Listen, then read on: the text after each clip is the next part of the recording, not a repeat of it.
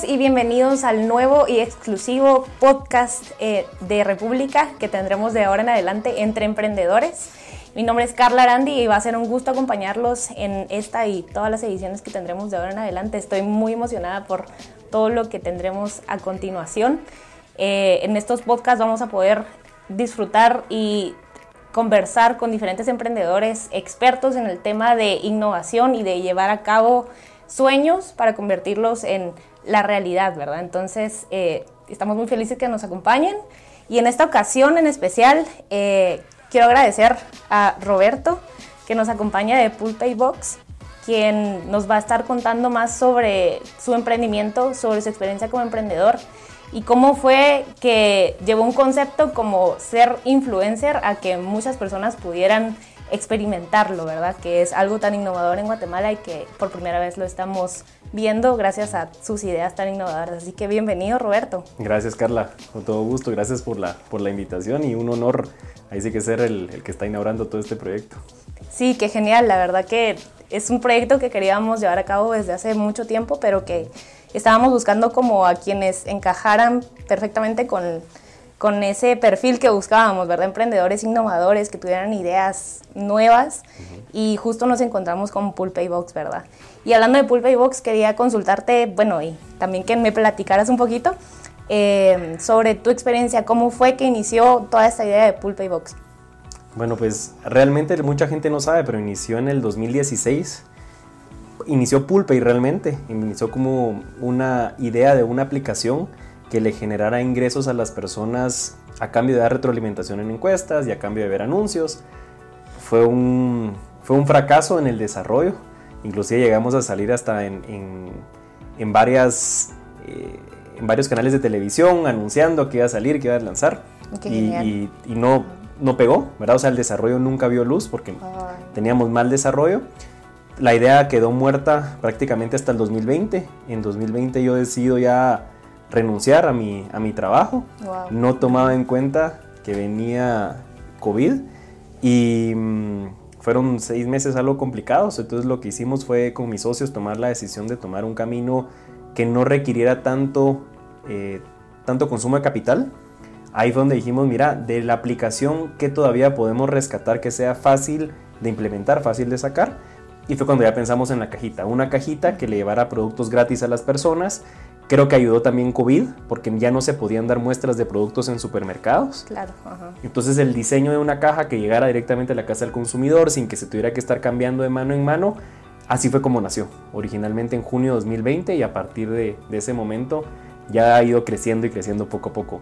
Roberto, qué genial que a partir de una idea salga algo tan diferente y que evolucione de una manera que no imaginabas, ¿verdad? Y que sobre todo sea algo que, a pesar de que no lo tenías contemplado al principio, haya funcionado eh, sin tener las mismas herramientas que tenías, ¿verdad? Porque ya tenían todo planificado, ya tenían como muchísimas oportunidades de, exponerse, pero se pudieron dar cuenta tal vez que no siempre es necesario contar con demasiado para poder eh, innovar e impactar en el mercado.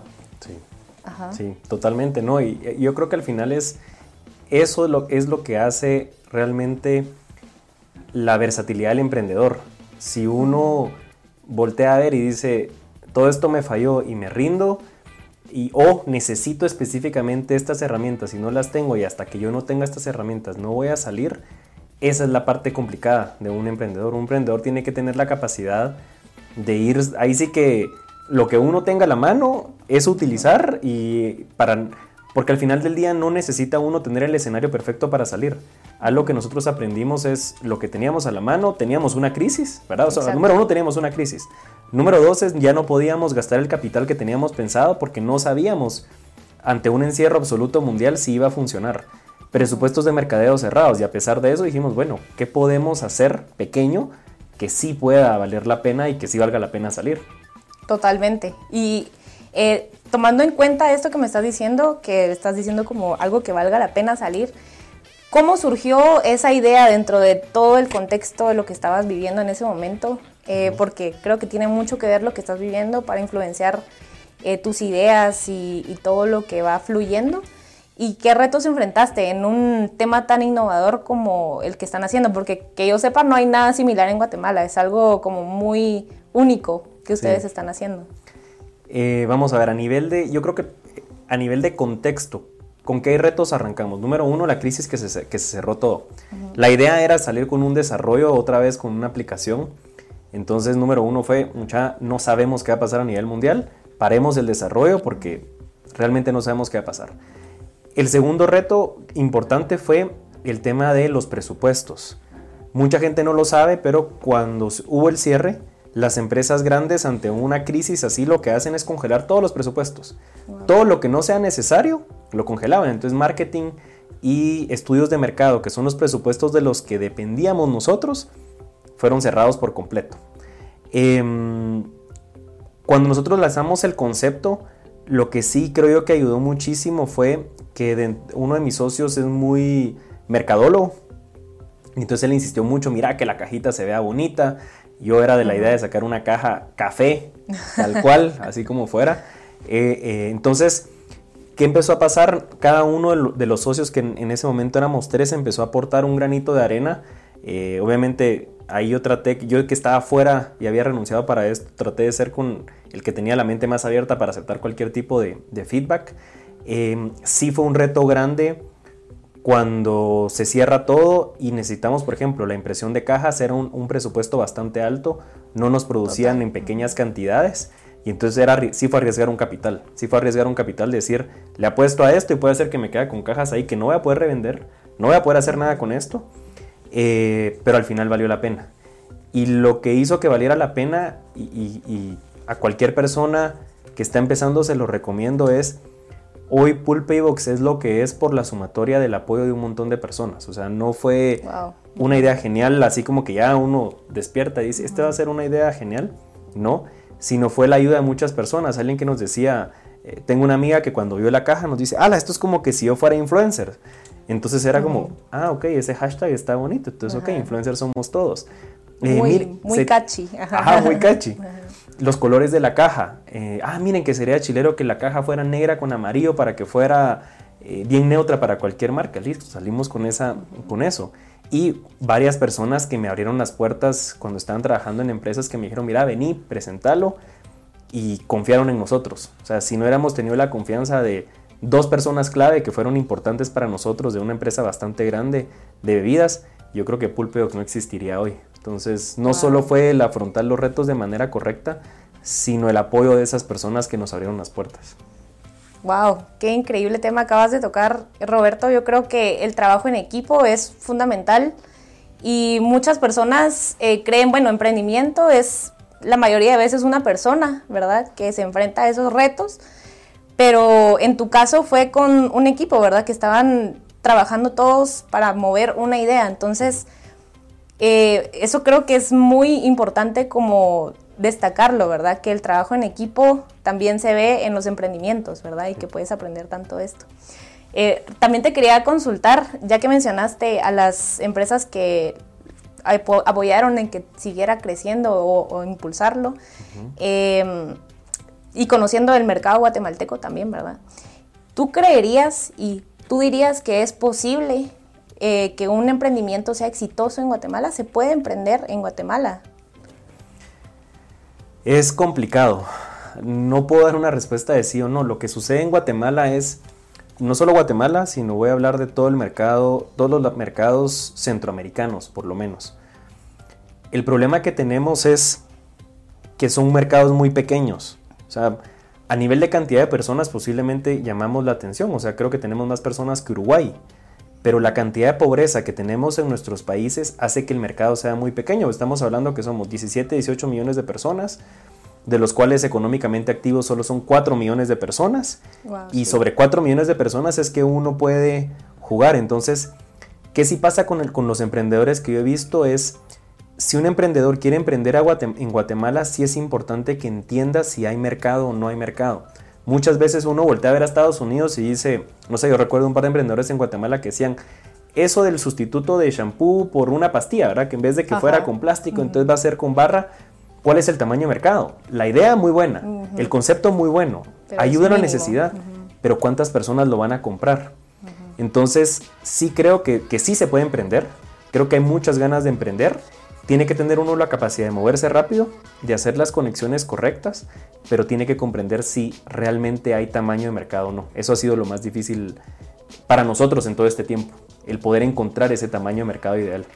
Claro, totalmente. Eh, sí creo que es fundamental también hablar del contexto en donde estás haciendo tu emprendimiento, ¿verdad? Porque no es lo mismo, así como dices tú, emprender en Estados Unidos, que tienes todas las herramientas y un mercado mucho más amplio, eh, pero enfrentarte a ese reto también en Guatemala con esa información eh, poblacional y, de, y, del mercado que, que, acabas de mencionar, sí es algo de admirar, ¿verdad? Entonces sí, qué genial que pudieron como sobrepasar esos retos, ¿verdad? Y parte también de lo que estabas hablando ahorita es al final crear una comunidad, ¿verdad? Crear una comunidad que siga a, a tu marca y que se identifique con ella para, que se casen contigo, o sea, que se queden para siempre y que tú sepas que van a continuar y que les gusta tu producto. Eh, en tu experiencia como emprendedor, ¿qué consejos o cómo es que tú em, has usado estas, pues todo esto, este conocimiento para hacer una comunidad y que se casen con tu marca? Vamos a ver, otra vez, yo regreso y digo, no es que nosotros lo hayamos planeado, sino mucho fue estar alerta de lo que estaba pasando. Entonces, la comunidad uno es súper importante. Es súper, súper importante porque es lo que a uno le permite afianzarse en el mercado. Si uno no tiene una comunidad fiel a uno, cualquier producto sustituto puede venir. O obviamente es, más difícil que, que, alguien más compita con uno. La comunidad como la creamos nosotros fue por pura observación. Número uno fue que cuando regalamos las primeras cajas, que de hecho yo lo hice todavía trabajando, trabajaba para uno de los bancos más grandes de Guatemala y hay unas cajas y se las entregué a varias de las personas del, banco. Lo que me di cuenta fue que, existe este concepto de FOMO, Fear of Missing Out. Y entonces habían directores que decían, vos y por qué le, regalaste a ellos y a mí no me regalaste. Entonces me empecé a dar cuenta que había un tema de que la caja tenía un concepto de regalo fuerte. Entonces fueron dos cosas. Número uno, el que el que darle a la persona la caja con productos como que si fuera una caja de regalo, ¿verdad? Eso ya hacía sentir a la persona especial y engancharse con la marca. Si hubiera regalado, no sé, en una bolsa de plástico, que dijera pulpe, pero fue una bolsa de plástico, uno es como, ah, esto me lo regalan en cualquier lugar. la caja, el que no sepan qué bien, el que tiene un, un, sticker de seguridad, todos esos pequeños detalles hacían que lograra que se enganchara la marca con las personas. Y número dos, fue que ese mismo momento, ese, ese mismo concepto de hacerle sentir especial y único a la persona recibiendo esa caja, hacía que las personas tuvieran ganas de publicar en redes sociales. Y eso fue lo que empezó a generar una cascada y un círculo virtuoso positivo donde las personas reciben su caja, se sienten especiales, se sienten únicos, saben que son pocas cajas y después de eso ya suben fotografías a redes sociales y eso de que más personas se metan a la comunidad y sigue, sigue rodando la, pelotita. Pero tal vez el, mensaje aquí para cualquier persona que está emprendiendo es, no importa lo que hagan, tratar de hacer que, el, que tenga una experiencia bonita. O sea, el secreto no es que sea una caja, el secreto es que la caja se sienta especial y lo mismo sucede para cualquier tipo de producto. Wow, muy buena lección, la verdad. y recordando un poquito porque, de hecho, yo eh, una vez recibí una caja, o sea, yo me suscribí y recibí una caja y fue como, ¡Ah, ¡qué genial! Estos productos nunca los he visto y los voy a probar primero. Pero sí, al final eso es lo que da más valor, ¿verdad? Como recibir esa, ese aprecio de las marcas, esa, ese cuidado que le están dando a su, a su comunidad, ¿verdad? Sí. Eh, Roberto, después de estar en grandes marcas y estar acostumbrado a vivir de un salario fijo y de tener todo asegurado, eh, es muy importante que sepamos cómo es esa experiencia de dejar todos esos beneficios a un lado y decir, bueno, me voy a enfocar en esto y se siente bien. Es como si sabemos que los emprendedores al final pasan por mucho por muchos retos, pero al final eh, siempre rescatan que no lo cambiarían por nada porque aman su emprendimiento y aman haber tomado esa decisión. En tu caso, ¿cómo describirías este proceso y también qué dirías que es lo mejor y lo peor de haber emprendido? esa pregunta sí, sí está complicada. Vamos a ver.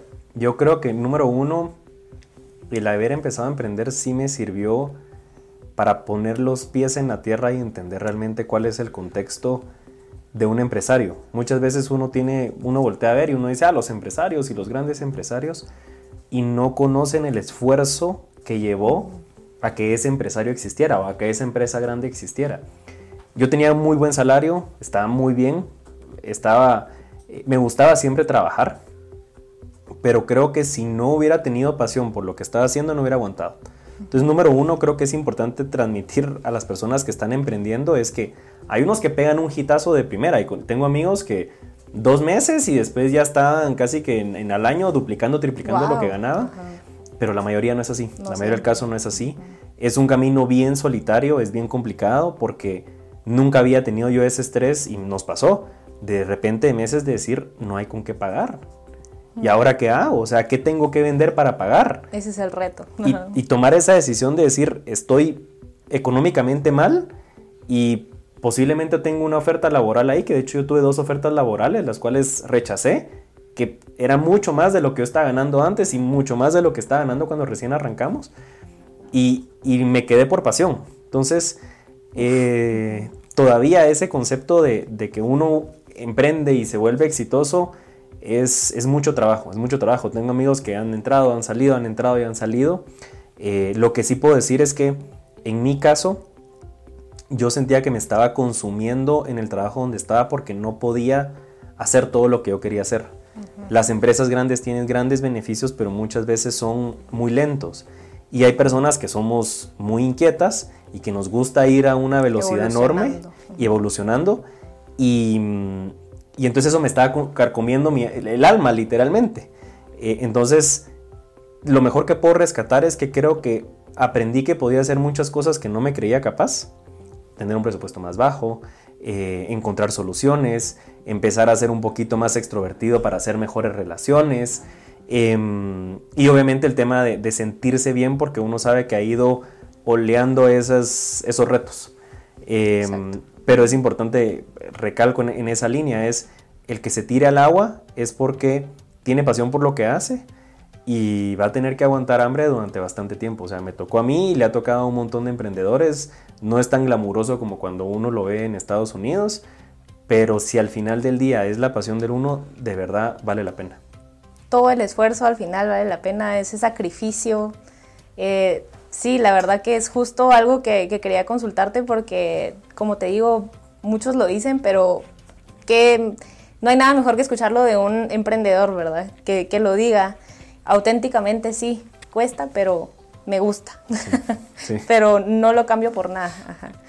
Y también, gracias Roberto por esta conversación tan interesante. La verdad que estoy, estamos muy felices de tenerte en, esta, en este primer episodio de, nuestro podcast, que es tan especial también.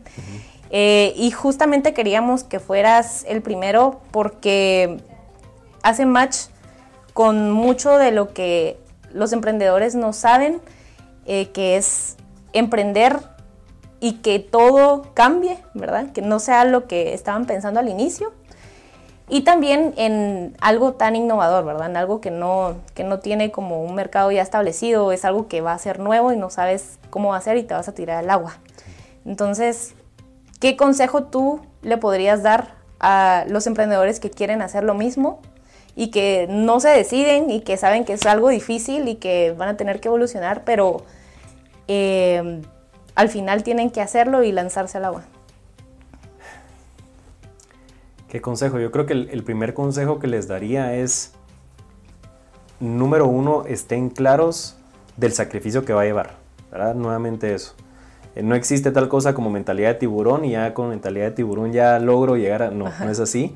Requiere mucho sacrificio, eh, pero estén claros que es su pasión y que es lo que realmente quieren que su motivación principal, todos queremos ser, hacer dinero, todos queremos ser millonarios, multimillonarios, pero que sea el, un resultado de un buen esfuerzo, pero que no sea el objetivo, porque si no uno se va a frustrar a los 2, 3, 4 meses.